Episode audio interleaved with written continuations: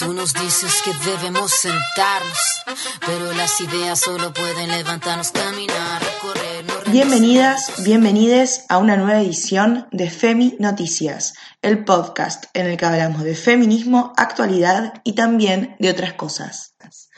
Para arrancar, un poco de historia. Un 3 de junio, hace 5 años, miles y miles de mujeres, lesbianas, travestis, trans, de todo el arco político, agrupades y no agrupades, nos reunimos bajo una misma consigna unificada, en un grito de hartazgo y desesperación. Ni una menos.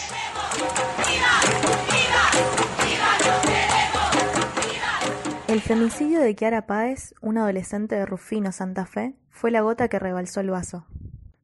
El 3 de junio de 2015 por la tarde se realizaron marchas y concentraciones a lo largo de todo el país que desbordaron todo lo pensado.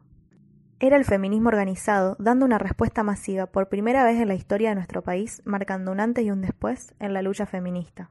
Este año no pudimos encontrarnos en las calles, pero desde nuestras casas seguimos gritando, porque la violencia de género no está de cuarentena. No solo no desapareció, sino que se intensificó y son cada vez más los casos a lo largo y ancho de nuestro país. La violencia no es solo de género, también es institucional y estatal. Cada día que pasa, el patriarcado deja nuevas huellas. El miércoles 3 de junio, en el quinto aniversario del movimiento, el fiscal Fernando Rivarola catalogó como desahogo sexual a una violación en grupo a una menor, ocurrida en 2012 en la provincia de Chubut. Como si esto fuera poco, luego el Ministerio Público Fiscal de la provincia sacó un comunicado defendiendo el uso del término diciendo que es técnico de la jerga. Esto demuestra que las instituciones que deberían cuidarnos y brindarnos contención son en realidad un engranaje más del patriarcado. De aquí la importancia de leyes como la Ley Micaela, que establece la capacitación obligatoria en perspectiva de género para quienes desempeñan una función pública en cualquiera de los tres poderes del Estado, que desde mayo rigen todo el país. En esa clave, Eli Gómez Alcorta, ministra de Mujeres, Géneros y Diversidad, sostuvo.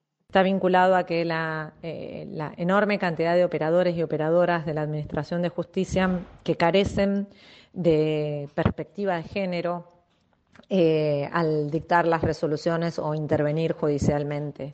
¿Qué más no está de cuarentena? ¿Te quedaste con ganas de seguir charlando? Escribinos en nuestras redes, Instagram y Twitter, arroba Feminoticias Podcast y sigamos debatiendo.